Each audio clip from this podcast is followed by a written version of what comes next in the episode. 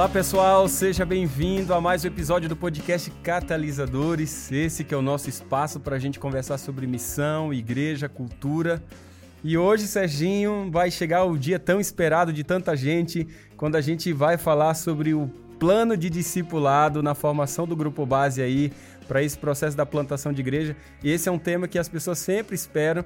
E eu tenho certeza que tem muita gente aí falando, e qual que vai ser o processo, o trilho, a, a escalada, qual que vai ser o, o ciclo. Não sei não, hein, Serginho, se eles vão ser desapontados na hora que a gente conversar aqui, porque eu acho que o que a gente tem que conversar é tão simples que isso vai ser, ao mesmo tempo que vai ser muito bom, vai ao mesmo tempo é, impactar muita gente de uma maneira assim, não, esperava algo tão gigantesco e a gente vai falar de coisas tão simples, porque quando a gente olha para o movimento de Jesus, a gente vê realmente um plano de discipulado é, bem simples. E a gente quer traduzir isso aqui hoje, nesse episódio. E é tão bom, Serginho, a gente conversar sobre isso. Sim, eu estou muito feliz mais, uma vez, mais uma vez de estar aqui, é, com, batendo esse papo com você, Alex. E é, eu, eu creio nisso, cara. É, a gente tem falado bastante de princípios de, de se fazer discípulo, a gente deu alguns exemplos de, da importância de você passar bastante tempo com as pessoas e, uh, e você arrastar com você. Né? Eu gosto de falar isso daí, eu sempre arrasto bastante é, é, comigo as pessoas que eu estou discipulando, arrasto comigo para tudo que eu estou fazendo. Uh, a gente deu alguns princípios, mas eu percebi uma coisa, que quando, uma vez que você planta a igreja, que você é, meio que perde um pouco o controle de um grupo pequeno e agora a igreja está crescendo, você não é mais um grupo de 15 ou 20 pessoas, você já é um grupo de 40, 50, 60 pessoas. Como que você estabelece um sistema que é simples, que a gente não, a última coisa que a gente quer é complicar a, uma das ações mais importantes da gente como igreja. É, como que você mantém isso daí algo que seja simples, mas que seja completo e que seja intencional também? Então, eu acho que é mais ou menos por aí que a gente está indo Sim. hoje, Alex. Talvez uma promessa nossa nesse episódio aqui é que a gente não vai te dar nada novo, mas que a gente vai resgatar caminhos esquecidos aí. A gente gosta de falar isso, né? isso. né? A gente isso. gosta de falar isso, né? Mas o fato é, a gente não vai criar nada novo. Talvez aquilo que você já tenha na sua igreja já seja um bom ponto de partida para a gente criar um processo de assimilação, capacitação e envio de membros, que é hum. esse plano de discipulado. Mas isso, Sérgio, é, é, bom recapitular, isso sempre parte daquele pressuposto de como que a gente entende como Jesus fazia discípulos. Né? Então, Exato. a base dele é, vem ver, primeiro, vem ver. Isso. Então, toda vez quando a gente pensar num plano de discipulado, ele estabelece essa lógica bem simples, onde os membros estão nessa caminhada de intimidade, de relacionamento, de vivência com as pessoas, vem ver. Depois que Jesus chama para essa relação do vem ver, o que, que você vai, o que, que você vai perceber? Você vai ver que Agora Jesus Cristo os convida nessa relação com ele para agir. Agir de qual maneira? O que que, é, o que que os discípulos fazem depois? Eu acho interessante. Jesus não chama primeiramente eles para um culto, hum. tá? Jesus não chama primeiramente eles para um culto. O culto vai chegar e é importante, mas primeiro Jesus chama para uma relação com eles.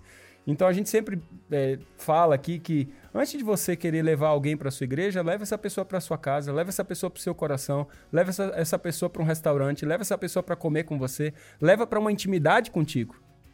E depois ir para um prédio de igreja vai ser muito mais simples. Mas uma vez que você vem para essa relação e aí você vai encontrar Jesus nessa relação, como é que os discípulos agem na sequência? Né? Você vai perceber o, o, que, que os discípulos vão fazer. E o que você vai perceber é uma multiplicação dessa relação, onde Jesus Cristo ele diz: agora vão e façam o mesmo. Vão e façam o mesmo com os outros. E essa relação do discípulo, dentro dessa visão de que à medida que ele está discipulando outros, você vai vendo esse contexto maior, como você disse, se formando. Uhum. E aí é necessário um sistema que não mate esse processo inicial, Sérgio. Sim. Porque senão você pode colocar um sistema que sobreponha essa realidade do discípulo que faz discípulo, e aí você mata o básico, ou mata o fundamento dessa vivência, e aí você, ao invés de ter um plano que gera discípulos, você tem um, um plano que mata o processo de discípulos que fazem discípulos. Eu não sei se fui claro no que eu disse aqui. Sim, não, com certeza. É, é muito importante na liderança da, da igreja você ter algum tipo de a prestação de contas, sistema para prestação de contas, para ter certeza que essas coisas estão acontecendo. Então a gente fala aí do scorecard, que é uma, que é uma, uma planilha ali, e, e os, os anciãos são, são responsáveis por um número, um certo número de pessoas, e, e, a cada duas semanas, ou quem sabe uma vez por mês, o ancião está tá checando ali para ter certeza que as pessoas estão envolvidas em, em várias áreas que são importantes ali. Mas é, a, gente vai falar aqui de três áreas é, desse plano de discipulado que precisam acontecer é, para que a gente realmente possa avançar é, em, como uma igreja que continua fazendo discípulos mesmo depois dos seus discípulos iniciais ali, os poucos que você fez, mas que ela realmente continue fazendo discípulos, continue gerando líderes e plantando mais igrejas em, em ah, como resultado disso daí. Agora, então... antes, antes de você falar desses, uhum. desses elementos que compõem esse plano de discipulado, que, que eu imagino que é muito simples, é bem importante, Sérgio, a gente notar de que é o seguinte, quando Jesus vai desenvolver esse, eu não vou dizer esse plano de, de de discipulado estabelecido no papel tal. Ele faz isso de maneira natural porque é fruto da vida dele. Uma das coisas que a gente tem que entender, para que um plano de discipulado aconteça na igreja local, a gente tem que dedicar tempo. Sim. Tem gente que quer ver algo acontecendo num processo de assimilação, capacitação e envio de pessoas sem dedicar tempo. Não existe isso. Hum. Então Jesus Cristo ele dedica tempo para os discípulos e esse é o grande segredo porque o discipulado começa a acontecer. Então tem gente querendo fazer discípulo com um encontro de 40 minutos semanal. Eu não sei, eu tenho muita dificuldade se você não estabelece um relacionamento que vá além do estudo bíblico, mas um relacionamento de amizade, de confiança, algo que realmente a palavra ela entre para fazer sentido para todas essas demais coisas que já existem, é muito mais difícil. Do contrário, Sim. a gente vai ter muita gente com um cognitivo bem, bem preparado. Aliás, hoje, inclusive hoje nós estamos em falta disso. Há um analfabetismo de Bíblia muito grande. Então a gente precisa de um ensino profundo, de um ensino com, com sustentação, mas ao mesmo tempo a gente precisa de relacionamentos autênticos. Relacionamentos onde as pessoas vejam que, é, que, que elas percebem que a gente quer o bem delas. Jesus dedicava tempo, Sérgio. Entendeu? Ao dedicar é tempo, isso ele envia essas pessoas e treina essas pessoas. Então, aqui está o plano do discipulado, dentro de um contexto coletivo da igreja local, onde a gente precisa entender de que esse plano pressupõe que a gente vai passar tempo com as pessoas, pressupõe que a gente vai treinar essas pessoas para capacitá-las de tal forma que elas possam exercer os seus dons na comunidade, na sua vizinhança, no contexto da igreja local também. E ao mesmo tempo, a gente vai enviar essas pessoas e confiar, Sérgio confiar uhum. de que aquilo que o Senhor nos deu, uma vez enviando essas pessoas agora, vamos confiar de que o legado que a gente construiu, o Espírito Santo vai fazer a obra na vida dessa pessoa e vai fazer a coisa acontecer. Isso eu acho importante porque Jesus envia e confia. Imagina, ele estava subindo para o céu e os caras ainda estavam perguntando se o reino seria ali. Imagina se ele uhum. não confia, meu Deus, acho que eu tenho que voltar. Tem algum... Será que eu faltei alguma lição com eles que eles não entenderam? Será que eu tenho que ficar mais um pouco? Não, ele confiou que aquilo que ele tinha feito foi suficiente para o movimento acontecer. Sim. Aí você já falou o plano de discipulados, é, são esses três pontos. Ele dedicou tempo com as pessoas, ele ensinou e treinou, ele enviou e confiou.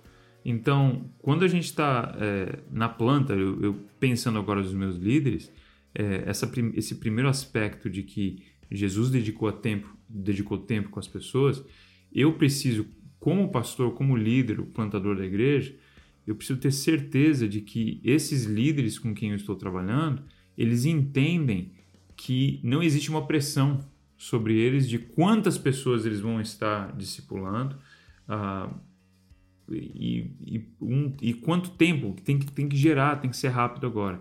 Eles têm que entender que é um processo longo, que não vai, não tem uma data uh, final, a gente não tem uma data final. Quando que, quando que acaba o processo de você discipular uma pessoa? Uns pode ser um pouquinho mais rápido, outros pode, podem ser mais, mais tempo, mas a gente não coloca uma data. Jesus ele dedicou tempo uh, com os discípulos. Então, esses três, essas três áreas aí, a gente vê é, realmente quebrando ali o que, o que Jesus fez. Ele passou tempo com, com os discípulos, ele gastou dois terços do tempo dele com os doze. E ele ainda gastou mais um tempo especial com, com os três uh, que, ele, que ele era mais chegado. Mas é muito tempo, se você for parar para pensar, num ministério é, tão curto de três anos e meio. Você só tem três anos e meio. E a maioria do seu tempo, dois terços do seu tempo, você vai gastar com poucos, um, um pequeno grupo. Mas olha o resultado que deu gastar tempo, dedicar tempo, dá resultado, vale a pena. Jesus ele não só estava ensinando um grupo, ele estava duplicando, se duplicando neles. Ah, Muito legal isso. Ele, ele ensinou e ele treinou, né? Então ele não ele não pediu nada deles daquilo que ele já não estava ensinando, demonstrando e treinando eles, né? Ah, ele deu instruções diretas de muitas coisas que eles deveriam fazer, inclusive a grande comissão foi, foi uma instrução ah, direta ah, de, de Mateus em, em João ali também, a instrução que ele deu para eles era para eles serem enviados, eles estavam sendo enviados, assim como o Pai os enviou. Então, é uma ordem muito direta para eles viverem essa vida missional, essa vida encarnacional. Em Mateus 28, voltando ali, ele fala, é, ele manda ir fazer discípulos, batizar, e ele fala, é, ensinando-os todas as coisas que eu vos tenho ordenado, em outras palavras, ensinando obediência. Então, algo muito importante na, na, no processo do discipulado é a gente ensinar e treinar a obediência. Parte do ensino é, é essencial. Mas é interessante que na grande comissão ele fala de ensinar a obediência, ensinar todas as coisas que eu tenho, uh, que eu, que eu uh, tenho ordenado. Então, é, uma parte muito importante na, na caminhada do discipulado é, é o treino, é passar tempo com essas pessoas que você está discipulando uh, e treiná-los e ensiná-los. Agora, num contexto de igreja, você pode fazer isso de maneira diferente. Não uhum. tem problema você ter um programa e, e, fazer um treino num sábado à tarde ou numa quinta-feira à noite. Mas contanto que isso não esteja sendo feito ao custo dos, dos relacionamentos pessoais e ao, ao custo de você, é, é, as custas, né? As custas, ou uhum, trocando, né? É isso aí. É, e você não está desenvolvendo os relacionamentos pessoais e gastando tempo com essas pessoas e ensinando de uma maneira individual também. É, e, a, e, a, e o terceiro passo ele enviou e confiou. Não basta só enviar, tem que confiar também, tem que deixar na mão para errar. Os discípulos erraram. Isso é muito importante, cara. E Jesus não teve problema nenhum em deixar a missão na mão desses discípulos, deixar na mão da gente, sabendo que a gente vai pisar na bola, sabendo que a gente vai errar. Imagina ali, antes da morte dele, ele fez, ele fez uma aliança com os discípulos ali sabendo que eles iam sair e iam abandonar ele. Jesus, ele faz uma aliança com você e comigo, já sabendo que a gente vai pisar na bola. Olha, olha que coisa, que coisa louca isso daí.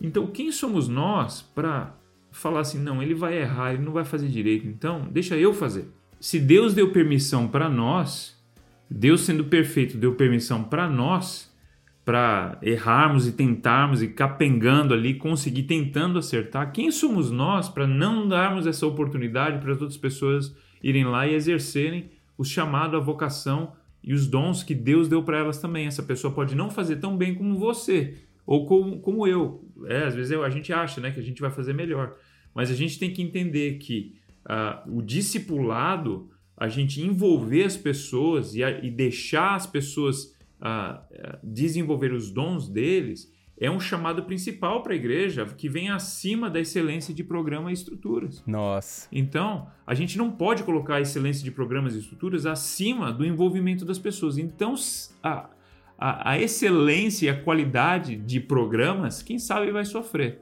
Mas o que não vai sofrer é uma multiplicação de líderes que a gente vai ter de sobra para poder mandar para outras para outros contextos também. Cara... Às vezes a gente quer manipular e é, monopolizar ali, são poucos, aí quando vai plantar uma igreja, mas quem vai mandar? Ah, mas não pode mandar eles. Lógico que não pode, só tem eles. Cara, isso aí que você tá falando, eu, eu, eu gosto demais, sabe por quê? Porque eu, eu tenho uma percepção que cada vez mais clara de que a gente está robotizando bastante algumas partes desse, desse elemento do plano de discipulado, principalmente o lado do culto, onde a gente robotiza demais, onde a gente. Veja, na minha época, Sérgio, eu lembro que na minha época a gente passava é, a lição, a gente contava a carta missionária, a gente estava no louvor, a gente tinha um testemunho na hora do dízimo. Então, assim, hoje, basicamente, a gente está vendo tudo isso sendo mecanizado onde você não passa mais carta missionária porque tem. É bom, eu sei que tem contextos pequenos que, que vai ser ótimo, ok. Verdade, mas a gente tem que olhar o outro lado, é que a gente está vendo cada vez menos pessoas envolvidas em, se, em lá na, desenvolvendo os trabalhos daquilo que a igreja está colocando. Por quê? Porque a gente não tem hoje tanta preocupação em criar instrumentistas, então a gente coloca lá o playback. Hum. Se a gente tivesse instrumentismo, a gente veria que o louvor é mais gostoso, é mais bonito, é bacana, tem mais gente envolvida. Os testemunhos que a gente deveria estar tá contando, não. É bonito os vídeos? É fantástico os vídeos do, do Provai Verde. São, são lindos. Mas melhor do que os vídeos é colocar alguém da comunidade para exatamente testemunhar daquilo que está acontecendo no seu contexto. É mais uhum. gente envolvida. A carta missionária é gente envolvida falando. Olha o que está acontecendo. A gente tem um sistema cada vez mais mecanizado e pouca gente se envolvendo. E isso é um problema sério, que é quando você vai engordando, no, tornando tudo muito profissional, como você falou, Sérgio, mas o envolvimento uhum. é pequeno. E aí a gente vai percebendo o seguinte, que quando a gente tem uma falha nesse processo, a gente pode pecar naquilo que a gente chama de duas asas do, do discipulado, que é essa, esse lado da edificação dos crentes, da maturidade dos crentes, quando você tem profundidade, maturidade, vivência no corpo de Cristo, e esse lado onde a igreja sai, onde esse discípulo sai para se envolver na salvação de outras pessoas, sai para testemunhar. Tem esses dois lados, então, do discipulado, que são duas asas: da edificação e, ao mesmo tempo, da evangelização, do testemunho, da proclamação, uhum. da vivência na vida em comunidade. Mas sabe, Sérgio, quando a gente está vivenciando isso, eu vejo que tem um, um, ponto que é muito importante, que a gente não pode terminar esse episódio aqui sem a gente conversar, que é como é que isso pode se dar na prática? Como é que a gente pode, é, nesse plano de discipulado, é, assimilar pessoas, ao mesmo tempo capacitar pessoas e enviar pessoas. Nesse, nesse, nesse triângulo onde a gente assimila a gente para essa vida como um discípulo, agora a gente capacita essas pessoas que estão aqui ao nosso redor e ao mesmo tempo os envia para que eles façam mais discípulos. E a gente Sim. não pode sair desse episódio sem deixar isso mais ou menos claro para a galera aqui. Sim, a gente pode olhar essas, exatamente essas três áreas aí, que elas vão incluir é, isso, a gente está falando isso daí dentro do contexto das, dessas três ações que Jesus fazia. Ele gastava tempo com, com as pessoas, ele treinava, ensinava, ele enviava e confiava. E isso daí a gente pode fazer dentro desse, desse contexto de, de assimilação, de capacitação e de envio. Né? Então, assimilação, de uma maneira coletiva, é algo que a gente pode fazer também. Ah, como igreja, que são algumas programações, a, o, próprio, a própria é, a pregação ou série de, de, evangelismo, isso ajuda a assimilar. É, na, nas igrejas que a gente plantou, é, seis meses do ano são séries é, mais para o lado doutrinário, quando a gente, antes do batismo ali da primavera. Então a gente é, entra com isso daí para ajudar na assimilação teo, é, espiritual e teológica das pessoas. Tem os pequenos grupos, atividades semanais, programas especiais na comunidade onde você pode se conectar com a comunidade. É, então, são várias maneiras que você pode fazer de uma maneira coletiva para ajudar essas novas pessoas a, a assimilarem. Sabe, Sérgio? Eu sempre gosto, dentro desse lado da assimilação, de pensar o seguinte: que você tem dentro da assimilação três elementos básicos que a gente já tem na igreja, Sérgio. Já tem. E que para assimilar pode ser muito simples. Você tem o culto, tem gente que vem primeira vez é, na, na vida da, do corpo de Cristo pelo culto. Mas aí você também tem os pequenos grupos, que é esse lado uhum. fora do culto, que você está conectando pessoas, e você tem os ministérios que estão acontecendo. Então você tem ministérios de serviço, vários ministérios da igreja eu sempre digo o seguinte: não importa por onde a pessoa começa. O importante é que, se começou no pequeno grupo, como é que a gente conecta ela com o culto, como é que a gente conecta ela com os ministérios? Se ela começou nos ministérios de serviço, porque tem gente que vem se envolvendo com a gente em algo que a gente está fazendo pela comunidade. Ele nunca foi uhum. no, no, culto do, do prédio da nossa igreja, ele nunca foi num pequeno grupo, mas ele começou nesse ministério de serviço. O meu negócio é como é que eu conecto ele para o pequeno grupo e para o culto. Se ele vem para o pequeno grupo, eu conecto ele para o culto e para o ministério. Se ele vem primeiro para o culto, eu conecto ele para o PG e depois para o ministério. Não importa por onde ele entra, o importante é conectar ele com essa vida. E quando ele está nos três, aí ele está realmente assimilado, porque ele está vivenciando uma vida em grupos menores, de relacionamentos mais íntimos. Ele já começa no reino de Deus como um missionário, servindo, e ao mesmo tempo ele está celebrando essa relação conosco ali num culto. É muito bacana, porque todo o processo da plantação a gente vai se esforçar muito para que primeiro você tenha vida em comunidade e serviço na comunidade. Vida em comunidade com PGs e serviço na comunidade com ministérios. Quando a gente tem esses dois acontecendo, a gente pode se dar o luxo de tá, ir, ir para a celebração com muito mais intensidade. O mais louco hoje, Sérgio, é que a gente se contenta que as pessoas sejam tidas como assimiladas na nossa igreja e elas só vêm para culto e não estão vivenciando vida em comunidade, não estão vivenciando vida em serviço. E a gente hum. pergunta: realmente está assimilada? É um membro assimilado na igreja? Poderíamos dizer que é um membro fiel, um membro regular? É um membro realmente que está ali vivenciando uma experiência de ser igreja, sendo que ele só está vindo para frequentar um culto? É grave isso. Isso é processo de assimilação. Quando você assimila essa pessoa dentro dessa relação, aí os programas de evangelismo, os, os eventos, eles só vêm para complementar todos esses elementos que estão acontecendo nesse processo de assimilação. É, e quando chega né, né, nesse ponto de assimilação, é uma transição natural para começar a capacitar essas pessoas para se tornarem mais maduros espiritualmente. Né? Então a gente não quer somente que eles se juntem a, a Deus na, na, sua missão ali na, na comunidade, mas a gente quer que essa pessoa cresça, cresça no seu relacionamento com Cristo também, no seu conhecimento da Bíblia, uh, em oração e nas disciplinas espirituais. A gente quer que é, parte do processo de discipulado é um amadurecimento espiritual de conhecimento de Deus e no relacionamento íntimo com Deus também. E, obviamente, a gente quer capacitar essas pessoas também nas, nas áreas que elas receberam dom. Então, tem ali uma, uma, um, lado muito importante que é a gente fazer um assessment das pessoas, avaliar os dons uh, e as paixões, às vezes, não só esperar o resultado que vai vir ali, mas conversar e, e, e ver quais são as paixões, a, a paixão dessa pessoa, por que, que essa pessoa é, é realmente apaixonado e, e, e, tem algo forte ali para fazer. Às vezes é algo que não tem ali na, no contexto da igreja. Então o que, que a gente faz? Ah, me desculpa, não tem um departamento para aquilo que você se sente chamado. Não, a gente cria um. E se é, se é uma pessoa nova, a gente é, coloca uma pessoa com mais tempo ali para ajudar. Então, é, a parte de capacitação é, é na, na área espiritual também e na área de desenvolvimento dos dons, principalmente de ministérios voltados para fora também. Cara, que da mesma maneira que essa pessoa foi alcançada, ela vai ter que alcançar outras também. Eu sempre digo que para você formar um ministério, a combinação é muito simples. Tem que ter a necessidade do contexto, da comunidade, uhum. e ao mesmo tempo tem que ter uh, o dom. Uma vez que você tem o dom e, e, a necessidade, juntamente com o treinamento e capacitação, meu amigo, sai de, sai de perto, porque a coisa hum. vai acontecer. Agora, o que está acontecendo em muitos lugares é que a gente tem é, um monte de gente que quer fundar ministério, sendo para uma realidade de contexto que não faz nenhum sentido ou que não tem essa necessidade. Hum. O outro lado também é verdade. Às vezes você tem uma necessidade, mas está faltando pessoas com capacitação e com aquela vocação para fazer a coisa acontecer. E às vezes tem os dois. Às vezes você tem, às vezes você tem a necessidade, às vezes você tem o dom, mas não tem o preparo.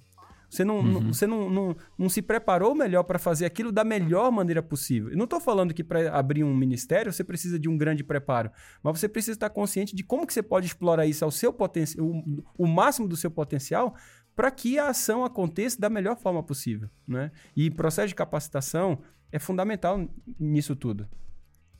Exato, cara. Exato. É, eu acho que eu, eu, eu tô com medo da gente estar tá complicando aqui, mas vamos lembrar que a coisa é simples. É, a gente, discipulado, é passar tempo com a pessoa, ensinar a pessoa e é enviar e confiar que a pessoa é, realmente também foi chamada por Deus, não são som, somente nós chamados por Deus. E na área do envio, eles precisam ser enviados e precisam ser treinados dentro, do, como você falou, do, do processo de assimilação e de capacitação. É, eu, eu vejo assim, Sérgio, que todo esse processo de envio da igreja, quando ela tem esse ímpeto de multiplicação, vai ser para enviar líderes que geram outros líderes para formar uhum. mais ministérios, para desenvolver mais pequenos grupos, para poder, quem sabe, plantar novas igrejas.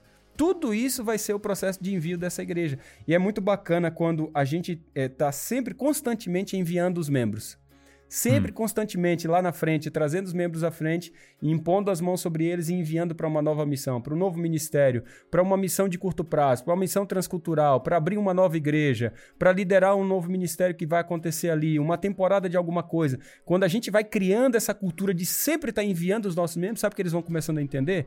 De que essa igreja tem uma vocação para fora e não somente para dentro. Hum.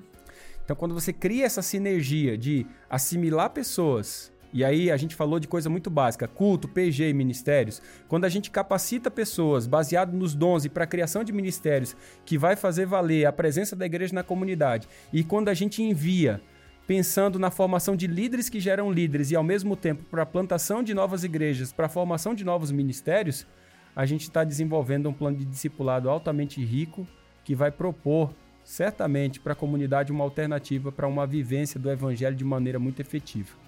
Bem, isso foi sobre plano de discipulado. O próximo episódio a gente vai conversar um pouco sobre vida em comunidade, Sérgio. Vida em hum. comunidade. Hum. Esse é um assunto altamente empolgante e eu tenho certeza que vai fazer muito sentido para você. Se você gostou desse episódio, compartilha com seus amigos, porque a gente vai logo pro próximo. Se prepara aí, vai ser uma benção. A gente se vê até lá.